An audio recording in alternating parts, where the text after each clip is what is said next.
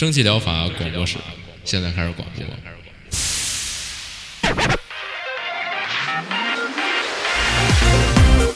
百无一漏萃取最新精品游戏，一游即知，化解日常生活压力。聊尖儿的，聊缺的，就聊你们等着听的。蒸汽疗法让游戏成为您生活的良方。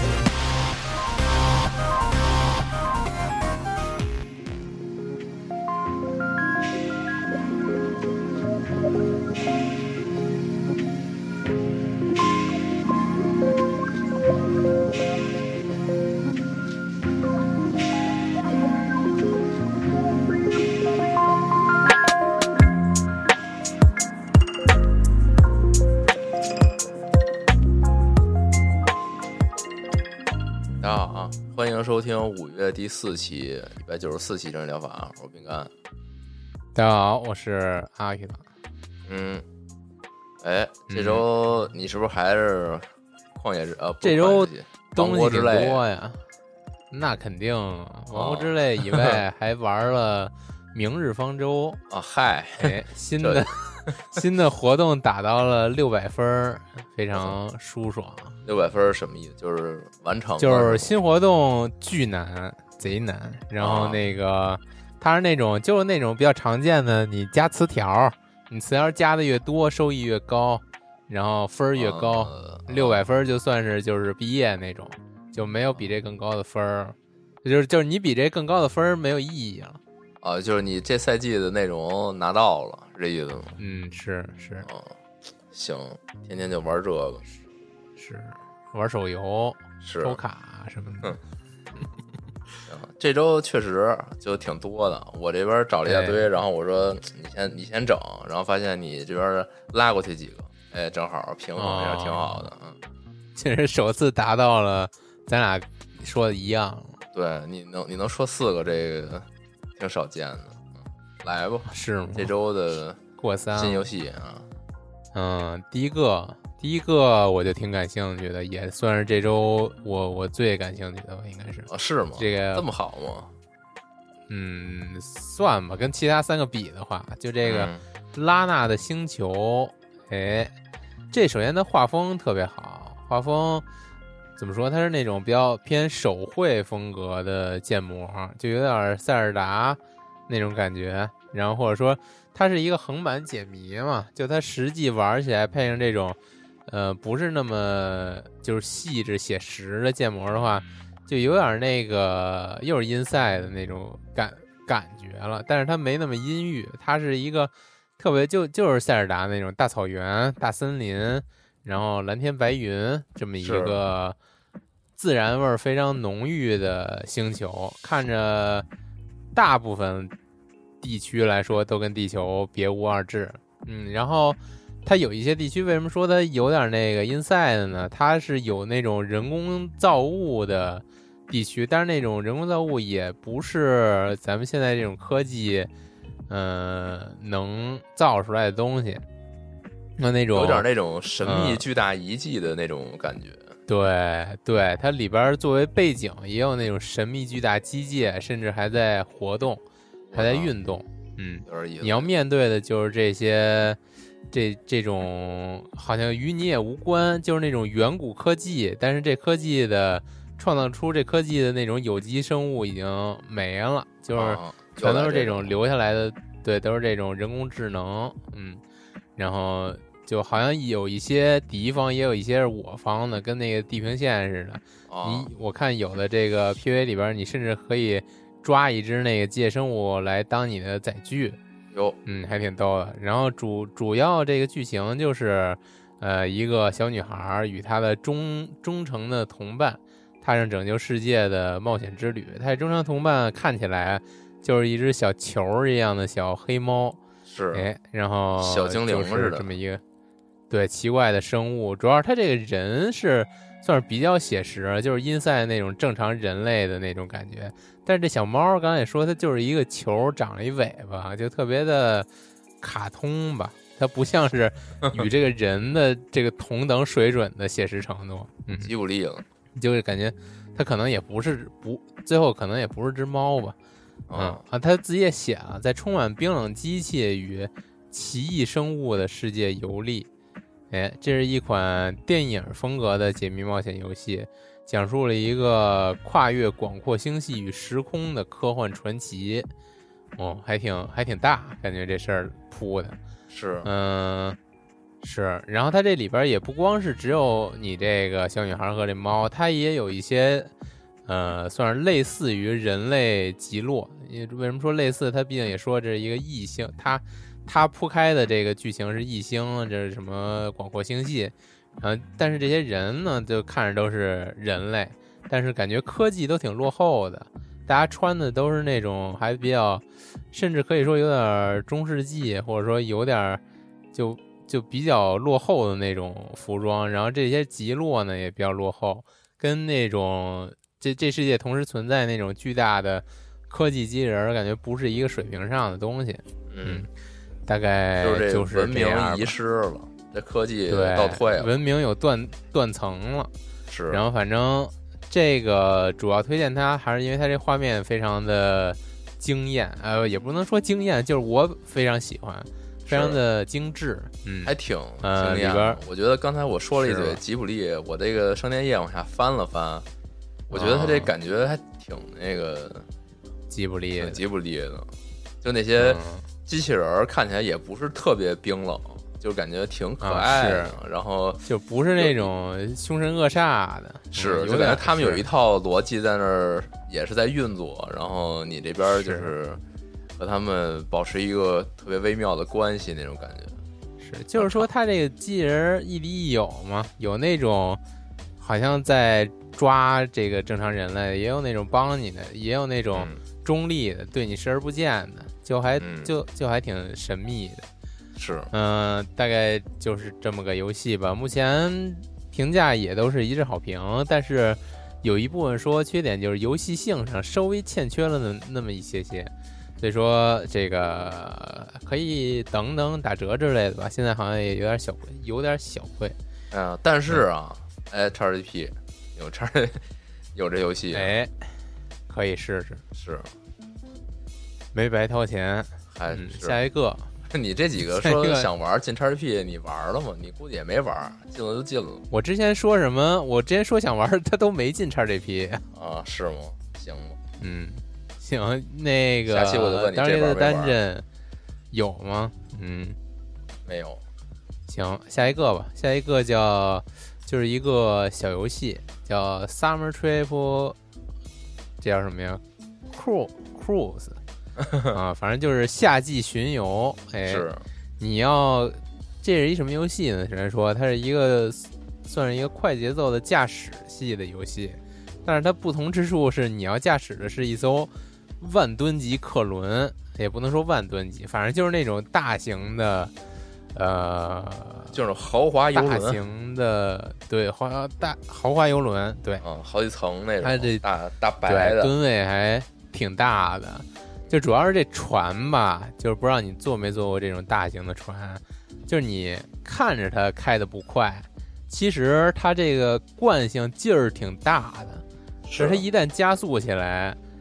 你要想停住它，它不是那么那么容易的事儿。就之前坐船，就是你可能要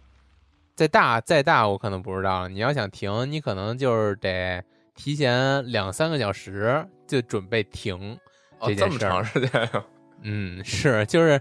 因为你在海上嘛，海这个单位，就是你就跟你在陆地上其实就不一样了，就是它嗯。超远的航程，就你要加的这个速度也要，基本上你不能开太慢，你开太慢可能就是一个月都到不了。就 你你在你在固定航线上，你速度还得起来在，但是你原地走了。是是，但是你这个轮船吨位这么大这么沉，还在水上，你要想停，它又是一件特别费力的事儿。哦啊，这游戏就给你还原出了这种开船的感觉啊！你要有非常强的预判，嗯来来来主宰你这个客轮吧。嗯而且你这客轮主要是是那种客是是游玩儿的嘛，就你都航行在那种航道里边儿，它不是那种、广阔大海任你遨游的那种，它是那种就是那种欧洲风格的，然后那小小航道错综复杂复杂的，一些这哎就种小地中海那边对，然后甚至有什么水位差，然后有这个大桥，然后有这个呃栏杆儿，就海上的那种栏杆儿，嗯，啊，然后同时呢，你还要干一件事儿，就是你这是一个游轮嘛，你航行到一个景点的时候，得让顾客游客拍照，对，你还得兼顾这个减，对减速拍照这件事儿，啊，所以你要干这两个事儿，就更加的费劲。嗯，他这就有点那种，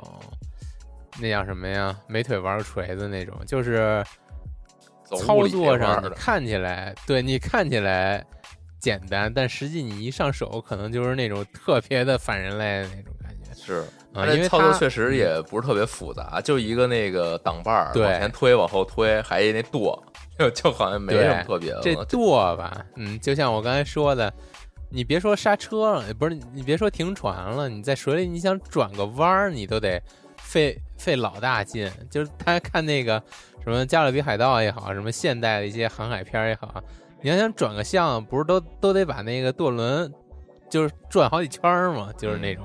就转转飞快，你可能才能转个三十度、四十五度那种。嗯，嗯，你这也还原的差不多，你就得在想转向，你首先你得大幅度的转这个舵，然后你还得考虑到你转这么大幅度了，你的目的是转多少度，就还就还挺，你还得考虑到你要提前多少多久来转这个向，是嗯，反正要考虑的事儿还挺多的，但是它是一个还要拼时时间的这么一个游戏，哦就还挺硬核的吧，可能。感觉一开始上手的时候就是漂移模拟器，那船肯定都是 各种 各种那种船头转了，船尾出去了，是，走了它是挺没停住。逗的。对，它是有好多，就是你你说的这种，这好感觉是不可避的一件事儿啊，甚至是、啊，就是就各种撞，然后就是撞撞桥，撞那个堤坝。嗯但是这这个游戏挺逗，就是你创完了，你没受到致命伤，你还可以走。就你没看我截这图里边，这船都已经就是 就剩 百分之六十了，恨不得它还开呢。就是、啊，它这特别它这的船不沉底儿，就是你撞哪儿那哪儿就碎了，就是有点物理学不存在了，就是最后看你这个到达终点的时候，你船能剩多少百分之多少？对，推推修斯之船，啊、哦反正就是这么一个小挺逗的一个小轻松游戏吧。它这画面也是挺符合的，就是有点手游的那种画面，比较相当 low 的 poly，嗯，然后 就是但是还挺还挺卡通的吧。它这画面就给我一种就是就是前段时间我老说那种小地地地块小拼图游戏拼出来的小画面对，一堆小城镇，对。还有还有之前那个，就是之前那个城镇，就那游戏那种画面。下一个，哎，下一个是好久不说、好久没玩了的孔姐。嗯，这回确实 Steam 上也，嗯，感觉有段时间，就这之前有段时间就经就非常不常见孔姐，然后看见了，偶尔看一两个，质量也不不太行的感觉。是，哎，我感觉这这两周其实还有几个呢，我还看见，我对还，仔细端就这两周就就开始有了。首先，这个白夜博物馆，这个我是想试一下的，毕竟好久没玩。这孔姐，我确实是感觉隔一段时间就是想玩一款，也不知道嗯为什么。就孔姐毕竟都是这 RPG Maker 做的，你的质量也没多好，但是它就是就就感觉它挺有意思的，不知道为什么。嗯，然后这白夜博物馆，首先感觉它气质上挺对路子的。嗯，怎么意思是呢？先读一下他这个介绍吧。啊，哎，一开始是一个是一个内心独白，哎，我明明是死了才对，就结束了。再次睁开双眼时，竟置身于热闹非凡的博物馆中。本作讲述了发生在时光镇的一座古老建筑——白夜博物馆内的故事。玩家需要操控作为渡鸦标本的小男孩格雷戈里奥进行探索，了解时光镇的秘密，知晓自己的身世，逃离白夜博物馆。哎，这个剧情还挺有意思的，就什么意思？有这点让人摸不着。身为渡鸦标本的小男孩儿啊？哎，哎，对呀、这么意思，就是 有点让人摸不着头脑。嗨这种，对这种孔姐的介绍嘛，不都是这样吗？她明哦明写的是中文，但是让你看的也跟那个机翻似的。我以为你主人公是是一个鸟呢。哎，它确实是有这种画面，它可能真的是一只鸟，这哦就、这都说不准的。再次睁开双眼套路就变成鸟了。对啊，孔姐套路太多了，哦就是它这里边结局也很多，然后就是我可能这，我觉得这可能也是孔姐的魅力之一吧。她就是基于这种 RPG Maker，她不用花太多心思在这个编程什么美术上，她就把心思用在这个剧情和呃各种支线上，这种嗯这感觉也是一个挺有意思的点吧。嗯，是，希望它剧情啊别别拉吧，目前评论有点少，嗯，不好说，嗯，但是首先它这个画面还挺不错的，有各种的这个解谜场景，在这个博物馆里边有算是有各种关卡吧，也有各种 NPC，然后跟你说说怪话，都是这种谜语人，嗯，对，我觉得整体来说，它这画面看着还挺好的，就比那个就特别朴素的 RPG Maker 要好一些的感觉。啊、那是是是，他这些素材感觉毕竟都是自己做的，他没用那个库里的东西，也不知道不知道现在库发展成什么样了。是，嗯，反正至少感觉是都是他自己自己画的这些 NPC 啊什么的，还都比较有有点儿有点儿剧情、有点故事那种感觉吧。嗯嗯，嗯，喜欢孔姐的不要错过，可以之后再等几天看看她评价怎么样。目前看着就那么寥寥几条评价，还都是挺好评的。嗯，然后支线好像也还挺多的。嗯，希望它是一个，嗯，不敢说神作这，是是一个能能玩的好剧情吧。下一个这还挺狠的，就只只支持简体中文，我操，连英文都没有，而且是免啊，费游戏。这中国人做的嘛，对，免费的。嗯，那下一个吧，下一个叫这个 Legendary Hoplite，然后传奇重装步兵，然后这个是一个叫序章吧，叫 Ajax Trail，嗯，就这阿阿杰克斯呀的试炼，嗯。嗯、他们这本作还没上呢，现在好像这算是一个序章或者说是试玩，嗯，免这是一什么游戏呢？对，这是一个算是竖版的《植物大战僵尸》，哎，就是 那种又是 YouTube 比较常见的那种广告嘛。这不就是一堆僵尸打城门，然后对对对然后一小人儿往回，跑什么的？对，就是一堆僵尸从屏幕上边儿，然后冲进你的屏幕界面儿，然后你就要 建立你这个塔防工事，然后有这个枪兵啊、盾兵啊，然后它这背景是那种罗马的，或者说是斯巴达的，有点那种感觉吧。啊，都是那种那种时代的冷兵器，嗯，要建立这种攻势。同时，你个人呢作为英雄单位呢，站在这个攻势的最后边儿，哎，就是那个广告，然后你可以有一些技能，然后时不时的放一放，作为一个关键的位置输出，嗯，或者说是有一些其他技能再加 buff 呀，或者说是统筹啊，怎么怎么样的，这就是这种这种游戏吧。嗯主要看起来你还挺爽？我我有点震惊。对我确实是，对我确实也不常玩这游戏，不不常玩这种游戏。但是吧，这游戏它这画面我觉得还挺好的。是吗？那个游玩的画面是有点那种类似于之前那哈迪斯的那种啊是有点。毕竟，哎，对，毕竟它这个呃背景也是这种罗马或者斯巴达这种风格。嗯，嗯希腊神话。对，呃，是吗？这 Ajax 不知道是谁，反正是他的试炼。你你不你你就是作为这个勇士，面对这个远处来袭来的一波波怪，但是我嗯看他这个对于这阿阿这个这个角色的绘制呢，就像是那种，呃，那种冥界战士吧，都是一身骷髅，然后穿着铠甲，嗯然后骑着马，这马也是一骷髅马，嗯，反正就大概就是这种设计，嗯。其实另外更值得一提的一点，就是我更喜欢它的那种升级菜单儿的画面。那菜单用的是就是那种古罗马或者古希腊的那种呃壁画，或者在那种陶器上经常能见到那种战士形象，非常的平面，但是给你画了一个就那种各种角色都还挺有意思的，嗯。它不是完完全还原，它还是那种比较卡通化的那种形象，但是画的还挺挺不错的。嗯，这个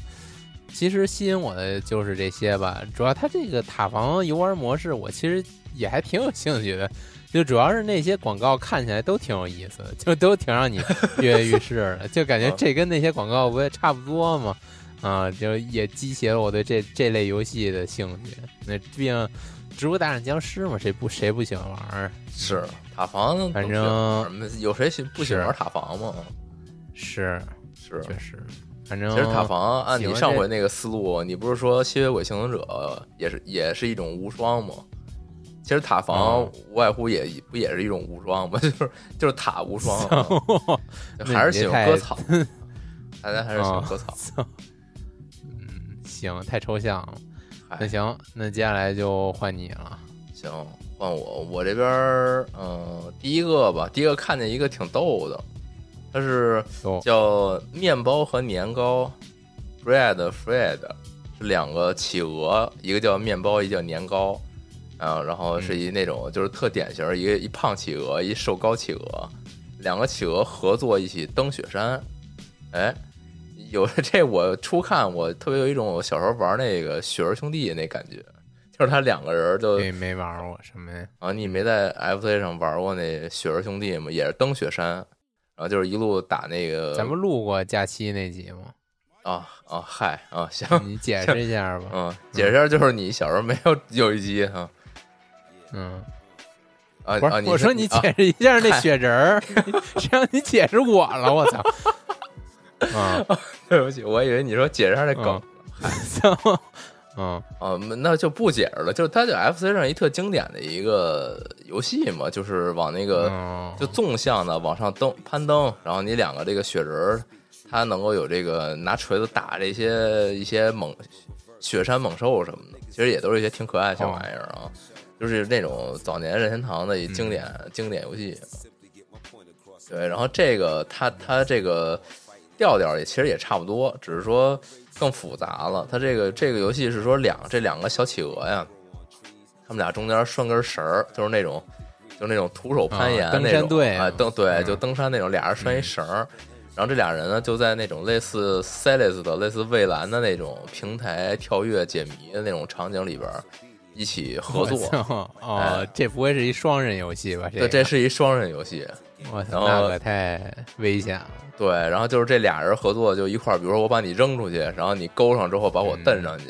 或者说利用这两个两个这个一球两个球一个绳的这种结构，然后完成一些这个就一些平平台坡上的一些谜题什么的这种，就大概就是这么一个呃玩法，就是总之就是各种登山，然后它这个难度啊，我从那 PV 里感觉还还不低啊，因为里边展示了很多那种就是。一个不小心就是那种噔噔噔噔噔就掉下去，就那个跟那本尼特福迪攻克难关差不多，就是你你从那顶就是已经很后边了，然后一夜回到解放前掉回那雪山底部了，也不是不可能啊，嗯，就是挺折磨的。然后这游戏刚刚也说的是双人游戏嘛，它它是只支持远程同乐和本地双人。啊，然后这远程同乐这服务吧，在国内可能不是那么好用，然后你开加速器还挺随缘的，就这个可能就有有点麻烦啊。当然，如果你有条件可以这个本地俩人联机玩，其实也可以试试，你可以跟你媳妇试试，看一会儿回头离婚了啊。不是不是很想试啊，是，然后反正就这个，但是他一个人其实也能玩。然后我看底下有一个有一个评论挺逗的，说这个。有朋友就是面包和年糕，没有朋友就是企鹅和石头。就是它里边有一模式是，你只选你只选其中一个企鹅，然后你带一石头，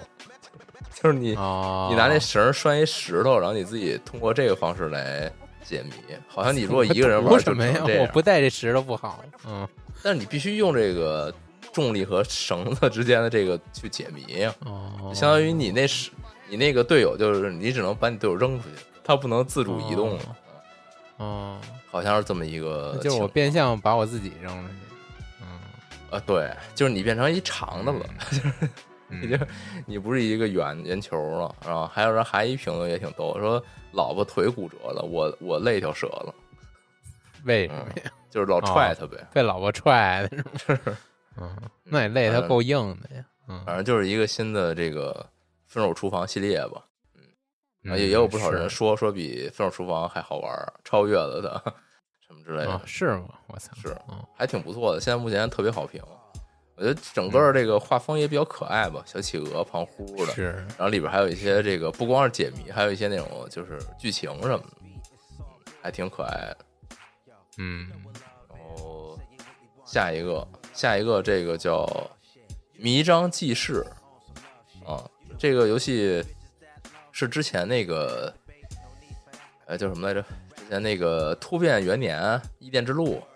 那个组做的一个新作。我操，我都没印象。啊，我我就说一下吧，就那《突变元年》是我说这个肯定你有印象，就是它主角是一嗯。猪、一鸭子，还一个就是能能有特异功能的一女人，三个人，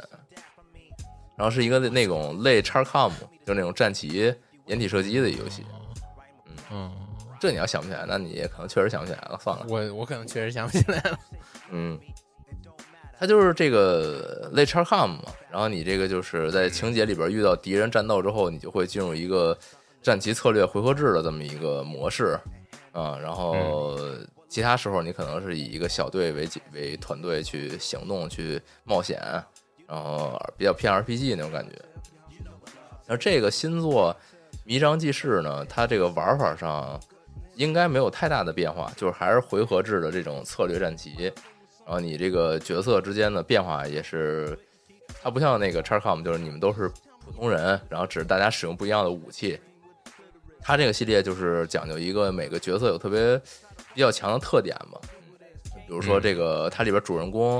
啊，那这说到这个特点就要提一下它这世界观了。它这世界观大概有这么一个设计，就是说有一个这个神秘力量嘛，他们就是老百姓，就是这个普通人类就管这力量叫这个就是瘴气，哎，这瘴气就席卷了这个他们这星球吧，我也不知道是不是地球，反正就席卷他们这个世界吧，就让他这个世界就非常破败，哎，然后到处都有一些瘴气能量，然后可能会伤害到他们这些人。嗯然后主人公呢，他有一个手套，还是说他有一个就是那种机械翼手啊？这个看的不是很真切啊，反正他那个有一只手能能操纵这些瘴气。他实际上在游戏里那个呈现的感觉就是，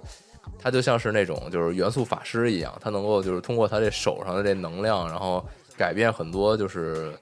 场景里的一些元素能瘴气能量啊。你比如他把这能量聚集过来之后打一波出去，就这之类这种感觉，哦，还能跟这些瘴气的一些环境做互动啊。这主人公就相当于是有一个偏这种法师的这种感觉吧，在这游戏里。嗯哎，然后他同行的呢，好像还有一个那种玩枪械的一个一个女生啊，就玩狙扔那种炮塔什么的那种哦感觉，嗯特别机械。然后还有一个是他这情节里边挺逗，是他有一哥，他这个剧情的描述里边写的就是这这是他哥，但他这哥是一铁桶机器人儿，就长得跟那个。就那种特别标准的铁罐机器人儿，它就是一个易拉罐儿，然后长出四个四个胳膊腿儿那种那种程度。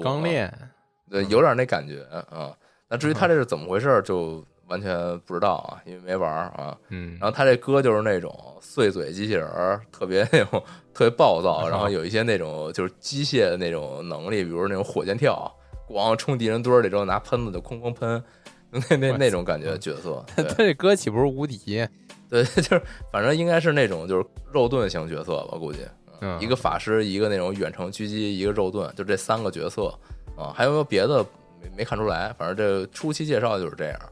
然后他们仨呢，反正就结伴而行去，就探又是这种比较常见的嘛，就探究这背后的阴谋啊，探究这真相。嗯总之就是去解决这种瘴气对世界的影响，大概是这么一感觉。好像这里边也牵扯到他要这个找他妈还是怎么着，反正就是有一些这种亲情啊、人类啊什么的这种情节。嗯哦，他们这组上一部作品其实也类似这种，就是我刚刚不是说上一部主人公都是一些非人的一些奇怪生物，嗯猪头人儿、嗯鸭头人儿什么的。他们当时就是去寻找自己的这个身世，就是就是他很他们这帮人很好奇自己为什么跟普通人类不一样，到底是不是我就是这一种族，还是怎么的怎么回事？为什么有我这么一人？然后他们就嗯踏上寻找这个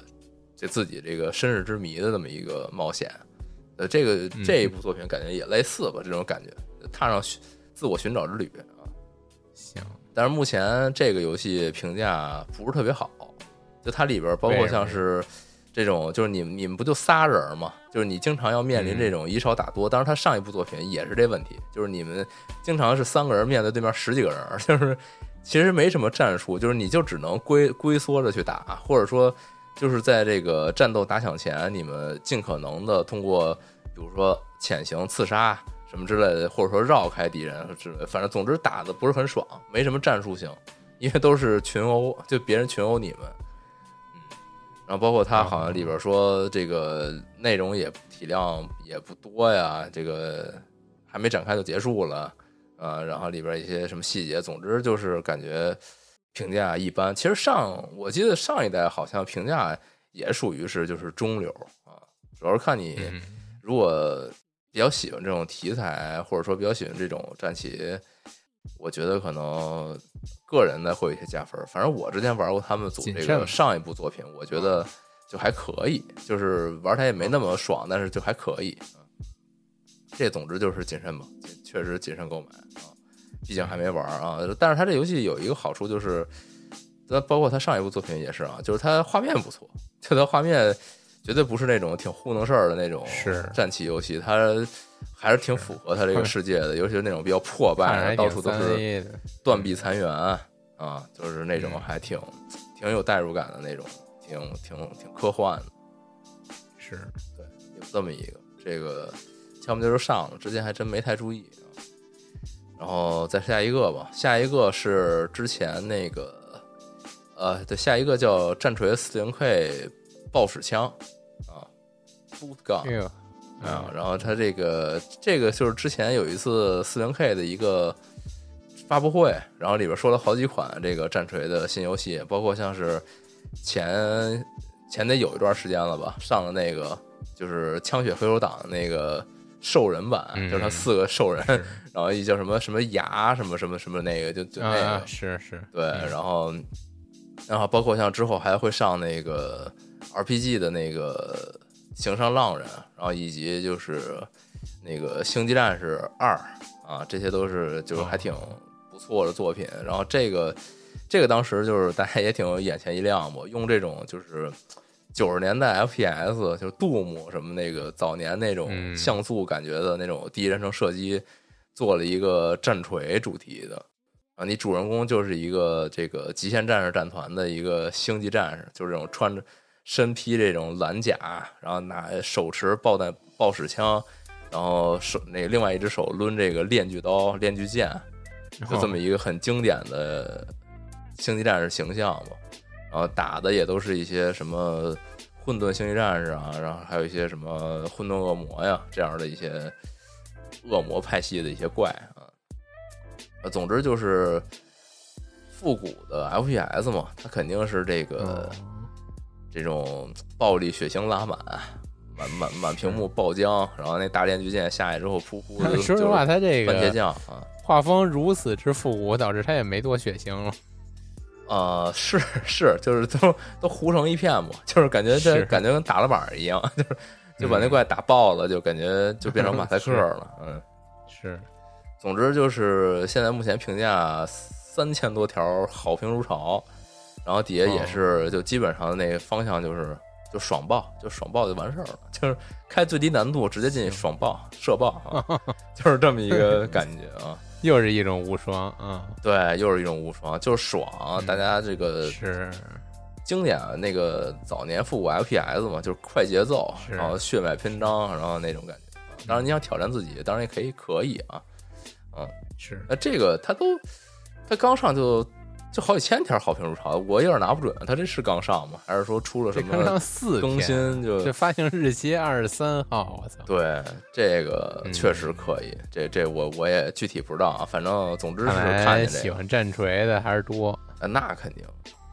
嗯，而这个作为《蓝爸爸无双二》出之前的一个开胃菜啊，走一个爽一个先啊，还可以。然后这最后一个吧，最后一个。这个也挺 有意思的，叫 Dino Punk 恐龙朋克。哎哦，它是一个类似那个 V 十一赛博酒保那种感觉的游戏。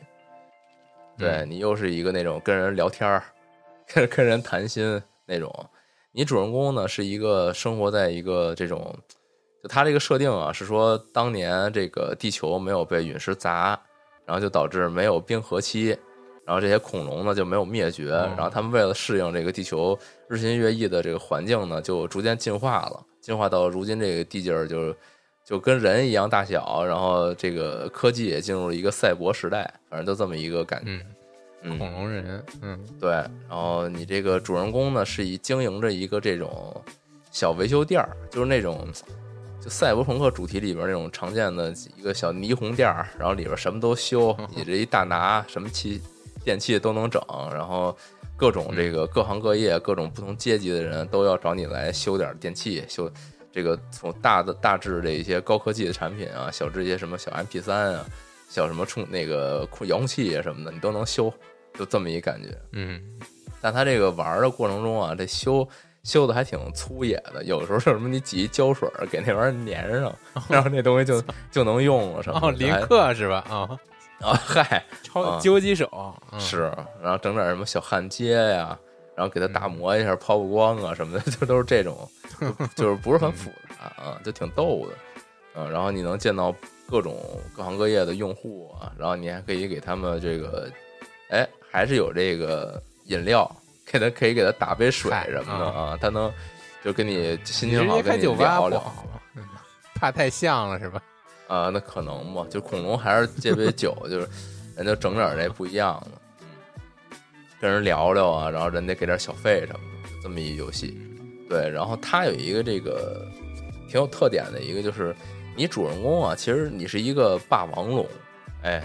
哟，然后你是这个世界里最后一头霸王龙了，啊，然后所以他就特别有一个梦想，就是他想造一个时光机器，然后回到就是他们这个种族还比较人比较多的这个时代，然后寻找自己的这个 同族真爱，就有这么一个 梦想都今晚成恐龙人了，还有生殖隔离呢？啊，那就不知道了。那这么看来，那就是吧，嗯毕竟他怎么就是都混的这么惨，只剩他这个最后一头霸王龙了啊。然后反正就是就他就是得这个有这愿望，然后这游戏呢，它这底下写着说，这游戏好像一共就七天，就你在七天里就是服务你的这些用户，然后跟他们聊，然后这个在并并且在这个期间再继续追求自己的梦想，然后研究这时光机器啊，看能不能就是成功去回到这个自己种群还兴盛的那时代啊，大概这么一个嗯故事啊。对，就类型反正 这非常的熟悉啊，然后但但是就是就是因为是里边都是一些这种恐龙人嘛，然后里边还有一些那种小妹子什么的，就整的那氛围还挺好、啊，而且你主人公也挺 也挺逗，就是你这个霸王龙嘛。是那种，就是嗯大家都知道，就是霸王龙那小短腿儿，特别小手儿，特别小。然后你你哦对于他们其他这些大龙人来说，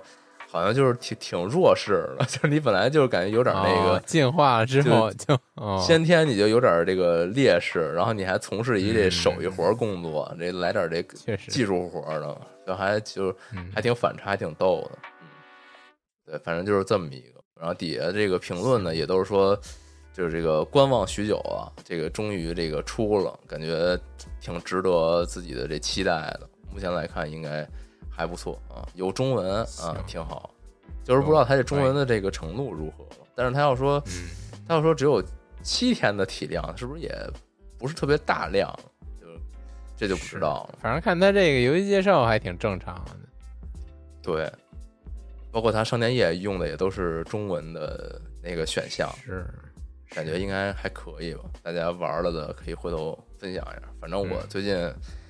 是没什么时间玩了，我就疯狂工作 啊。当然，嗯，当然这个工作上期不也说嘛，就上周我是嗯一周打通了那师傅。然后这周我又准备另一个舞台环节，我就又得去打那个二零七七，所以这周其实啊我倒是花了不少时间玩二零七七啊。其实二零七七主线不是特别长，虽然它是一个哦，开放世界，就是你如果不做那么多支线，或者说是不去呃探索那个世界的话，其实主线很快，嗯，哦，对，然后所以我就觉得，包括就是刚说一这个赛博朋克嘛，就最近挺喜欢这种赛博题材的。我觉得我还是你要说这几种就是这种这种不同题材的世界，哪个我最向往的，可能还是就是就是未来赛博的这么一世界。你说这个魔法世界，呀？还是说这个就那种柴油朋克的那种世界，还是说什么？我觉得还是比较向往赛博的。我觉得这些东西科技发展到那么强大了，然后虽然说低生活，但是我们还是有很多选择嘛。就是比如说，我可以通过一些科技改善我的这个、这个身体缺陷，就是比如说我就变得那个哦更快、更高、更强了，然后或者说是这个。甚至就是说发展到我甚至能意识上传了，或者说怎么样的，我就觉得有更多可能性了。嗯，我是有这种期待啊。之前不还看过那个，就是给自己身体改造的什么那那些那个一些科学家什么的，嗯，就我觉得挺先驱的都啊。虽然那个人已经去世了吧。行吧，行嗯，行，那那这周就这样啊，下周再录一期，下周就得出发了，估计得空一期。广州见了，对广呃广州见嘛。现在这个正正热我直接就热晕了。是。行吧大家这期就这样。大家下期见。拜拜拜拜。拜